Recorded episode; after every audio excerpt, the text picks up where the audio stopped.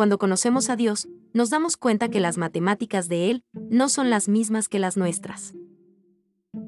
En ocasiones entendemos que alcanzar a muchos con el mensaje es más importante que impactar a una vida. Sin embargo, la Biblia dice que hay fiestas en el cielo cuando un pecador se arrepiente. ¿Debe esto llevarnos a conformarnos con lo poco? Definitivamente no. Sin embargo, la brújula espiritual que debería guiarnos es el Espíritu Santo. Lo que debe movernos es la voluntad de Dios, y no el concepto de lo que entendemos que es tener éxito.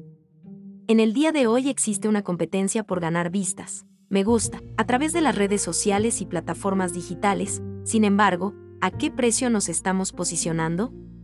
¿Qué nos está moviendo para producir el contenido que compartimos? ¿Acaso estamos siguiendo la estrategia de este mundo o estamos siendo guiados por el Espíritu Santo?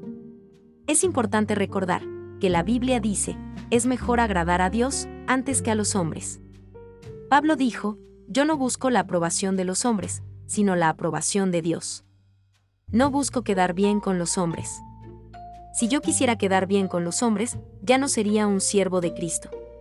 En todo lo que hacemos, debemos examinar cuál es nuestra verdadera intención. Existen miles de acciones que aparentan ser buenas, sin embargo, las intenciones ocultas de quienes las realizan son malas. Quizás logremos engañar a los hombres, pero jamás podremos engañar a Dios. La Biblia dice, yo, Jehová, escudriño la mente y pongo a prueba el corazón, para dar a cada uno según su camino, según el fruto de sus obras.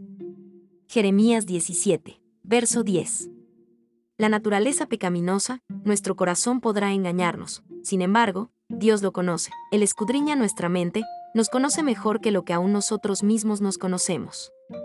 Nuestra oración es que puedas caminar en la voluntad de Dios en el día de hoy, que comiences a ver las situaciones a la manera de Dios, que entiendas que el éxito en Dios se compara con los parámetros que tú te has establecido o has definido, sino que Él mira las cosas desde una óptica diferente.